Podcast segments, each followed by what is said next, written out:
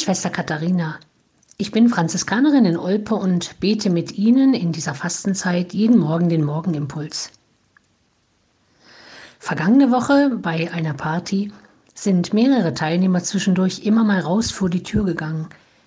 Und gegenüber dem lauten Trubel in der Halle war es draußen richtig still.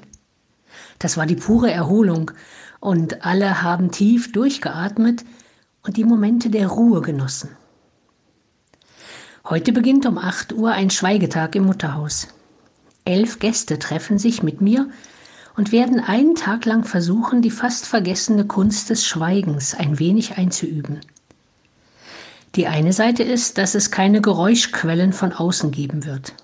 Kein Radio, kein Fernseher, keine Musik vom Smartphone. Das ist für manche echt hart auszuhalten, weil sie eigentlich schon morgens nach dem Wachwerden das Radio anschalten und zur Nacht nur mit Musik im Hintergrund einschlafen können. Manche werden heute am Ende des Tages die Erfahrung gemacht haben, dass sie erstmals wieder Vögel gehört haben.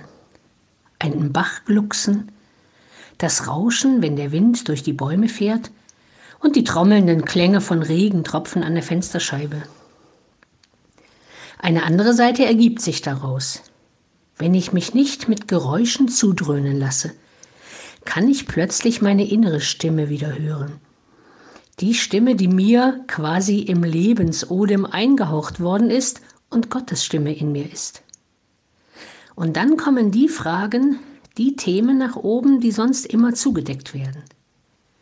Deshalb haben nicht wenige Menschen auch Angst vor der Stille, vor dem, was im eigenen Inneren verborgen schlummert und zu Wort kommen will.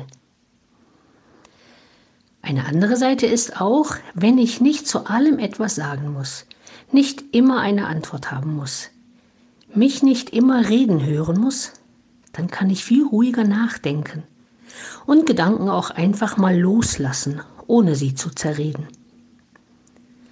Und eine noch schönere Seite ist, dass ich, wenn ich meine Sinne nach innen richten kann, auch das Wort Gottes selbst in Lesung oder Evangelium in einer Predigt oder einem Lied viel wacher aufnehmen kann und dann vielleicht sogar merke, dass ich gemeint bin. Schweigen ist das alles noch nicht, aber schon mal Einübung in die Stille, die notwendig ist, um schweigen zu können.